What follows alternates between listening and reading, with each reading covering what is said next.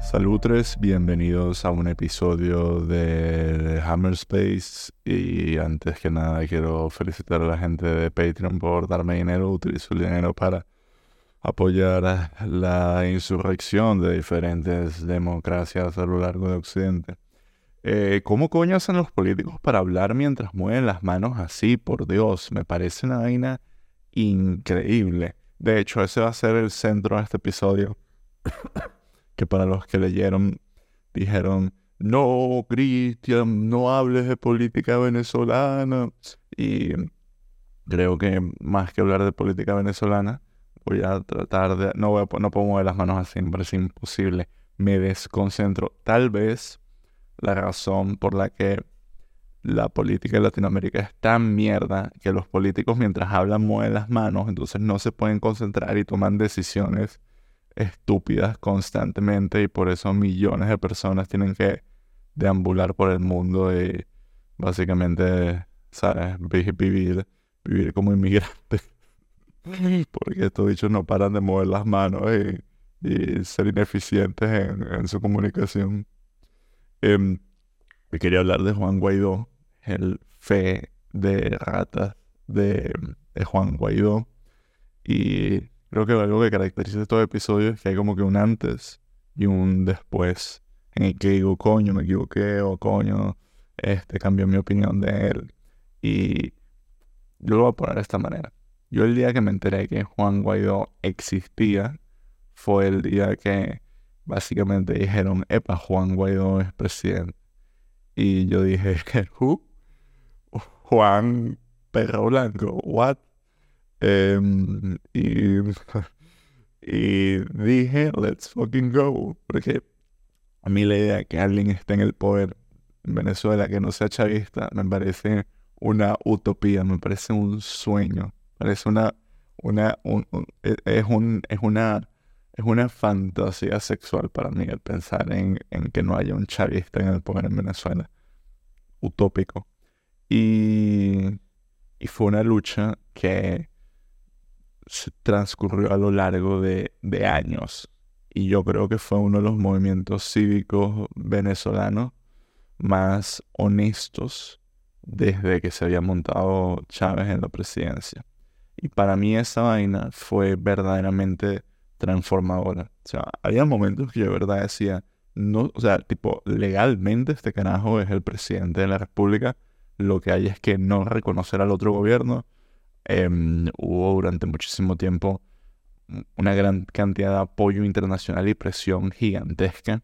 No sé si se acuerdan, pero decenas de países reconocieron a Guaidó como presidente de, Venezuela y de alguna manera todo alcanzó su cúspide el día del alzamiento, entre comillas, alzamiento militar que se montó con Leopoldo López en, en Altamira.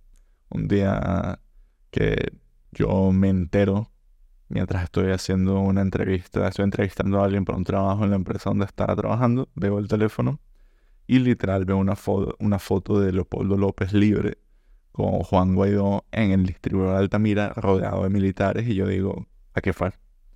O sea, aquí finalmente toda la presión cívica que hubo, todo el civismo, hizo que hubiera un cambio de poder de mano de, los militares.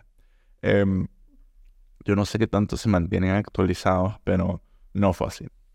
Eh, no fue así y eso fue una decepción que yo obviamente eh, decidí pagarla con, conmigo mismo y decir que huevón fui de creerme esta vaina porque de ahí en adelante cualquier esfuerzo de oposición se fue en bajada y, con el apagón masivo nacional que hubo después, se, abandonó la, digamos, la lucha, la lucha política. O sea, como que el país decidió moverse a un nuevo estado de anarcocapitalismo militar, donde si tú tienes plata, haces lo que te da la gana, incluyendo matar a alguien. O sea, tú tienes suficiente dinero, pues ese, ese, es el fundamento que, que rige Venezuela. Yes.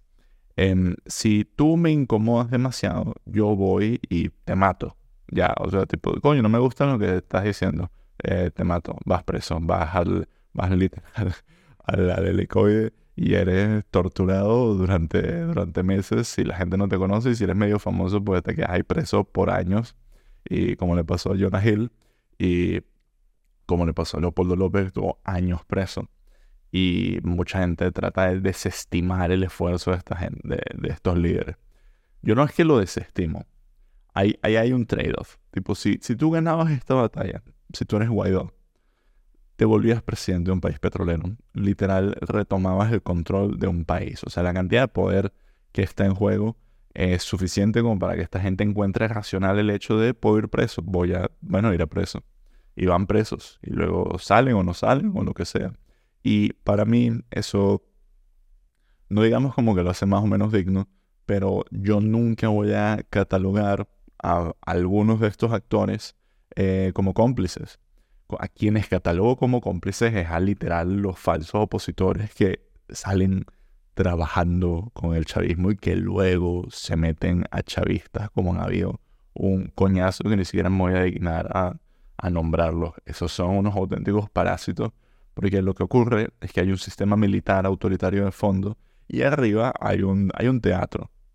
Y en el momento que ese teatro comienza a decir cosas en serio, van y te matan como mataban a los niños en la calle, como mataban opositores, como manda, exiliaban a gente fuera del país. No es casualidad que todos los líderes de oposición están inhabilitados. Los únicos que quedan son pseudo chavistas que se prestan a este juego. Y el chavismo en última medida, el único momento en que va a tener miedo es cuando alguien tenga más pistolas que ellos, que pasaba constantemente con grupos criminales, con la guerrilla, eh, con, vainas como el tren de Aragua. O sea, es un país donde el verdadero miedo que puede tener el chavismo es a que venga alguien más y te caiga a tiros, no a votos, porque esta gente nunca gana votos. Y siempre que uno ve que si tweets de Leopoldo López, de Guaidó, y uno ve los replies, la cantidad de vitriol y de odio que hay ahí es, es abrumadora. O sea, estos carajos yo creo que están súper claros que que, bueno, que la cagaron. Bueno, están clarísimos que la cagaron porque viven en otro país que no es Venezuela donde no son presidentes. Y en el caso de Guaidó para mí fue el, el más interesante porque el carajo estuvo un coñazo tiempo en Venezuela. Incluso después de haber fracasado políticamente, se terminó, se terminó yendo antes que lo metieran preso. Y ahorita está dando clases en Miami, no sé, coño, da clases, no sé si da clases de inglés, no sé si a clase de educación el trabajo, o si es el profesor de educación física y le enseña a la gente cómo, cómo saltar vallas, no, no lo sé. Pero sí siento que la lucha, la lucha que intentó este carajo fue verdaderamente digna a mí en, lo personal. O sea, no es un carajo ni, ni que admiro, ni que me parece como que alguien... Em, era como que alguien que le tocó ese papel en el momento. Esa rotación que había en la asamblea y a él le tocó salir al, líder, al liderazgo en ese mes en particular, siento que hizo lo mejor que pudo. ¿Por qué hizo? Porque es lo mejor que pudo. Y aquí es donde me voy a una metáfora de Game of Thrones. Game of Thrones es como una especie de tutorial de, de, la vida, de, de, cómo, de cómo todo este tema de subverting expectations. El personaje principal del primer libro, Ned Stark, que le cortan la, spoiler, le cortan la cabeza al final de la primera temporada, él hace una cantidad de jugadas súper estúpidas a lo largo de toda la serie, especialmente con el conflicto principal, que es él se entera que los hijos de Cersei son bastardos, no son hijos del rey, son producto del incesto con su hermano, Guácala, no se cojan a sus hermanos, y él se le plantea una cantidad de alternativas. Se le plantea, Littlefinger le dice, mira, hazte pana a esta jeva, dile que tú le vas a ayudar a criar al chamo y no pasa nada. Eh, no, eso lo dice Varys. Littlefinger le dice, secuestra al chamo. Secuestra al chamo y toma poder de este reino. Yo te voy a ayudar con la policía y vamos a hacer esto lo más rápido posible para que no haya peo.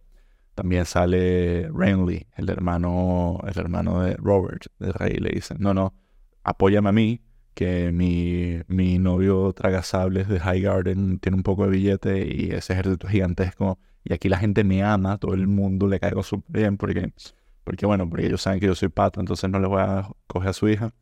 Y está también, eh, creo que la última, y ya lo, otro que, le queda em, como opción, que es la que él escoge, es apoyar al hermano menor de, de Robert, que es eh, Stannis, que es un pajugo y todo el mundo lo odia en el reino y si llega a entrar al poder va a cagarse en todas las amnistías y perdones que hizo Robert con, con todas las casas que se le revelaron y, con las que peleó durante la guerra en la que él se, coronó.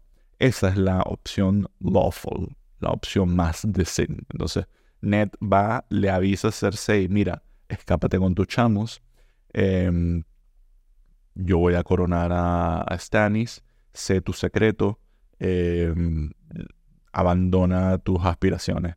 Y por no saber jugar el Juego de Tronos, pues termina en un calabozo. Y ahí llega Varys, que es como el espía del, del espía del reino, la araña. Y le dice, tú eres huevón. O sea, ¿cómo, ¿cómo puedes ser tan inútil? O sea, le forma un peo, tipo, ¿en qué cabeza cabe todo lo que estás haciendo? Y Ned Stark le dice una vaina que como que un poco lo, lo anti-Venezuela. Que él le dice, mira, yo no sé mentir. Yo, y le dice, tú creciste entre actores mentirosos. Yo crecí entre soldados. Entonces yo, yo aprendí a morir hace mucho tiempo. No le tengo miedo a la muerte. Por eso hizo lo que hizo. Y bueno, al final luego hay coñazo de libros más donde pasa un montón de cosas, pero esa frase en particular, esa diferencia, esa distinción entre ser un político y ser un militar, es lo que yo creo que hay que entender para, eh, para entender el conflicto venezolano, especialmente últimamente en estos días que hubo, que hubo las primarias que ganó María Corina Machado. Felicidades María Corina Machado. Este, ganaste unas elecciones donde no participó nadie, que el chavismo no le puede hacer más a culo que tengas 3 millones o 6 millones de votos. Les recuerdo que cuando estaba Guaidó se hizo el plebiscito y creo que habían alcanzado como 7 millones de votos, alguna mierda por ese estilo. Yo veo gente ahorita diciendo cosas como que no, no, ahora sí vamos en serio. Y es como, are you fucking, como que ahora sí vamos en serio. Antes no íbamos en serio. O sea, ese mierda era gente que estaba por ahí que sin matándose, ¿sabes? Como que arriesgando la vida marchando, eh, abogando por un cambio a nivel internacional en todos lados, manifestaciones, toda la vaina. E, eso era, eso era mamando gallo. O sea, cuando literal teníamos la asamblea eh, con una composición mayormente opositora, que dijimos, hey, legalmente este bicho ya no es presidente porque no ha hecho unas elecciones. Es como, no, no, eso era, ahí estábamos jodiendo. Ahora sí, vamos en serio. Ahorita sí nos organizamos. Es como, nunca, eso nunca ha faltado. Eso siempre ha estado ahí. Ahora bien, la vaina con el chavismo, y creo que esta es la parte que Juan Guaidó nunca supo medir bien, es, es lo que dije antes. Si algo no les gusta, ellos van y te matan, te pegan un tiro y tú te moriste y ya no eres un problema porque eso es un pensamiento militar. Y el trabajo que ha tenido el chavismo a lo largo del tiempo ha sido la deshumanización de la oposición, llamándoles fascistas, llamándoles eh, escuálidos, llamándoles cualquier mierda menos dignos oponentes políticos. Especialmente la parte de fascista es la que siempre ha sido como que super mind blowing, porque no existe una sola alternativa política en Venezuela real. Toda esta gente estaba súper alineada de que quien esté en el poder va a tener acceso y control absoluto del, gobierno y los medios públicos y el petróleo. O sea, nadie tenía como plan de campaña privatizar PDVSA porque no son huevones. Porque lo que pasa es que el, plan de, gobierno del chavismo parecía ser y lo fue. Vamos a ver qué pasa si la gente que se pone a trabajar en el gobierno no hace más que robar. Esa fue como que la, la métrica. ¿Qué pasa si tú montas un gobierno donde lo único que se hace es robar y, y la, la, economía de un país hasta, hasta decir basta? tipo la gente de, de Derwick y esa cuerda de hijos de puta que destruyeron el sistema eléctrico de una nación entera y por eso hoy en día no hay luz, no hay agua y un coño.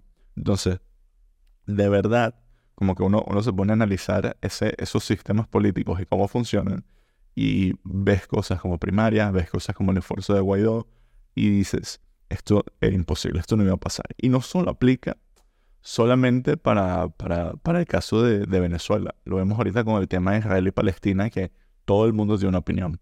Pero créanme algo, esas opiniones que ocurren fuera de Israel y Palestina, de lo que yo opino son dos gobiernos conservadores que llevan decenas de años, siendo décadas, siendo, siendo conservadores unos con los otros, dos, dos, formas de ver el mundo radicales y opuestas, em, se están matando. Y le sabe a culo tus tweets. Netanyahu le sabe a culo que tuitees lo que tuitees porque el día de hoy tú ves las fotos de Gaza y los volvieron cristal y les van a seguir cayendo a plomo a todo el mundo en Palestina. Les sabe a culo tu opinión porque es una pelea militar, no es una pelea civil. No es una discusión de... Y, claro, encima de eso se montan un montón de narrativas que si, si, si hay o no eh, escudos humanos, si los números de Hamas son ciertos.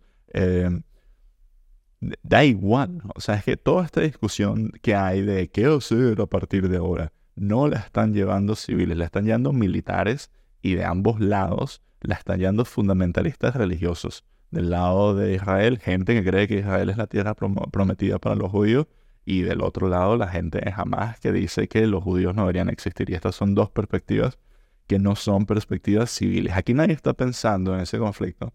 Coño, ¿cómo podemos hacer para que todo el mundo viva en paz, juntos, independientemente de su religión? No, aquí están cayendo a plomo parejo.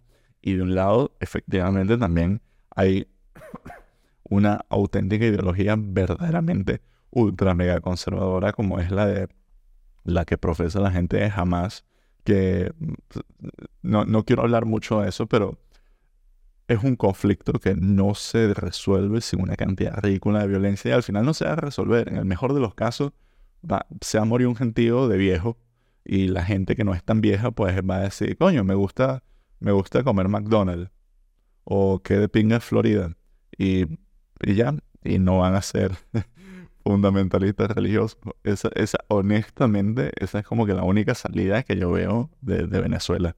Que Dios dado cabello y Nicolás Maduro se jubilen, se mueran, lo que sea, y así el, y el resto de su cúpula. Y los hijos de ellos les sepa a culo el chavismo, como ya les sabe a culo a la mayoría de estos bichos desde que Chávez se murió, porque es una figura que se ha desaparecido por completo. Y, y nada, y la transición sea una transición generacional como, como ha pasado en, muchísimos países, como pasó en Vietnam, como eventualmente yo creo que pasará en Cuba, no ha pasado en Cuba lamentablemente, pero la cantidad de países comunistas que dejan de ser comunistas porque se mueren los líderes y llegan otros bichos que no son tan comunistas, es que si la norma. Vainas así, tipo que llegue, lo mismo que pasa en Arabia Saudita, que es como llega un nuevo jeque que, eso, no sé si le gustan las hamburguesas o, Avengers y dice, mira, ya no quiero ser tan, tan jeque, quiero que abran un McDonald's. Y, ya, aunque de fondo sigue siendo una base autoritaria y violenta.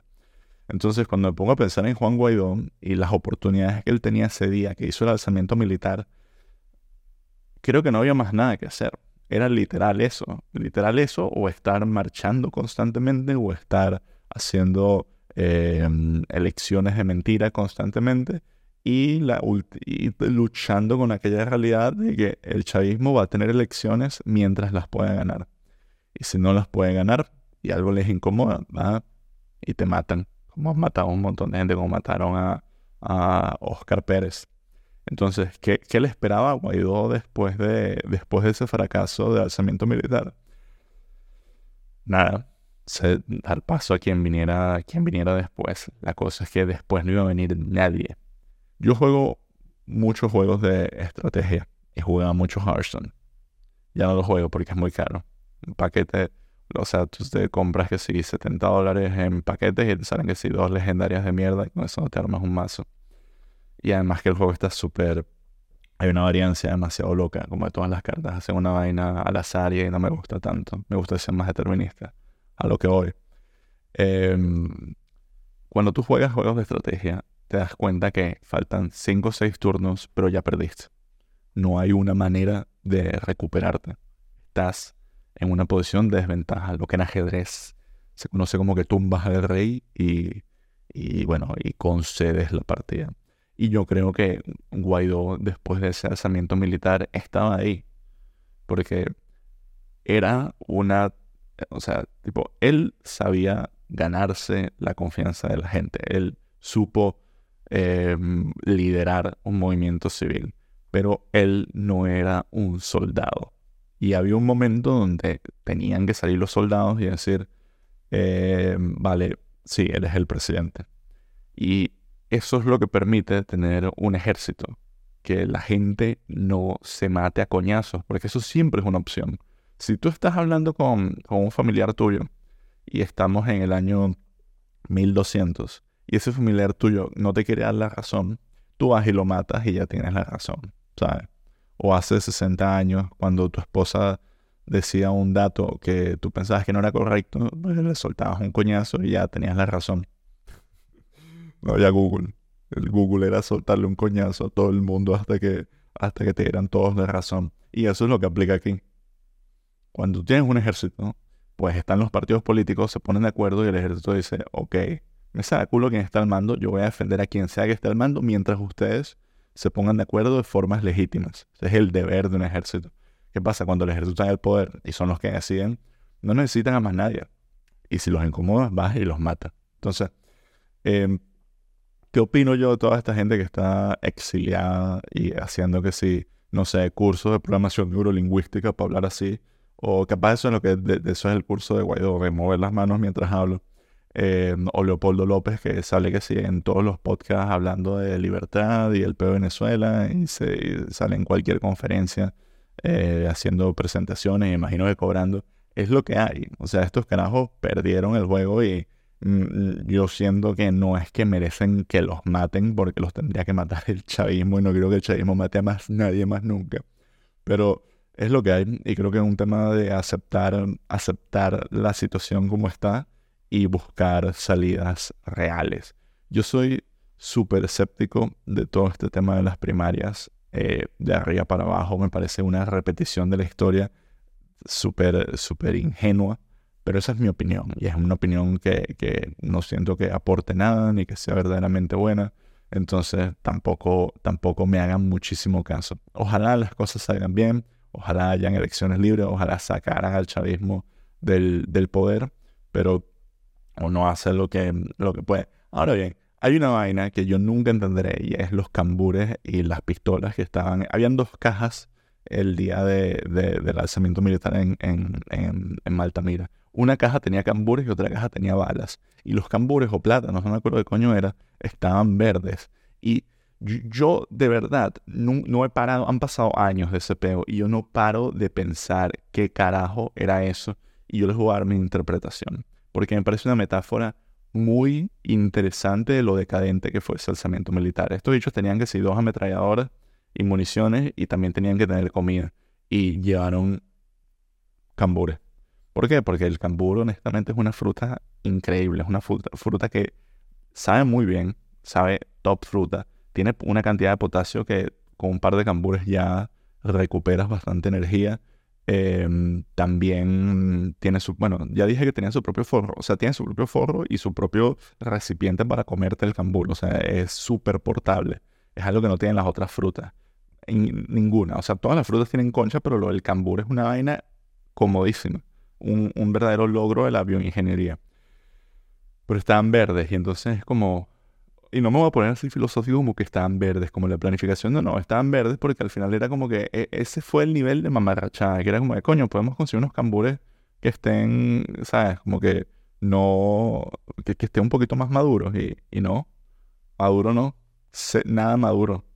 Y esa fue la orden y bueno, estaban los cambures, estaban al lado de las balas, lo cual definitivamente seguramente era muy antihigiénico, pero esa, esa, esa estética, esa, esa, ese mamarracherismo, yo creo que también lo vieron los, los, militares oficialistas dijeron, mm, no, no, no, estoy, no estoy convencido. Y, y no sé, como que siento que, que de verdad ese fue el, irónicamente eso fue lo que mejor, lo que más se pudo conseguir para, para hacer ese dent en el, en el, mundo, en el mundo militar. Y esa en última medida ha sido la, la, la verdadera falla de la oposición, que en muy, muy, muy temprano en, el juego, después del 11 de abril, Chávez se fusiló a todos los generales, bueno, no se lo fusiló literalmente, pero se sacó a todos los generales que participaron durante ese peo, puso sus propias fuerzas armadas y se apoderó del ejército de una forma bastante diplomática. Y ahí ganó. O sea, esa fue la jugada. Ese fue el momento muy, muy, muy temprano en la partida, turno 3, que, que Chávez se hizo con, con el poder. Hizo una mala jugada, una jugada muy brusca, muy agro, en el turno 2 apoderándose de PDVSA. Pero bueno, sobrevivió, sobrevivió ese turno y de ahí en adelante full control hasta, hasta el final de la partida. Esa es mi, mi interpretación de, a través de términos de Harson de la historia moderna de Venezuela. Y bueno, Guaidó nunca tuvo las cartas.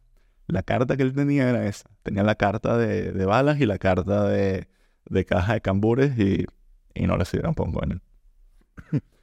Espero que esté bien. Espero que ya no hable así. Eh, y no le tengo, no le tengo rencor, no le tengo odio. Siento que hizo lo mejor que pudo.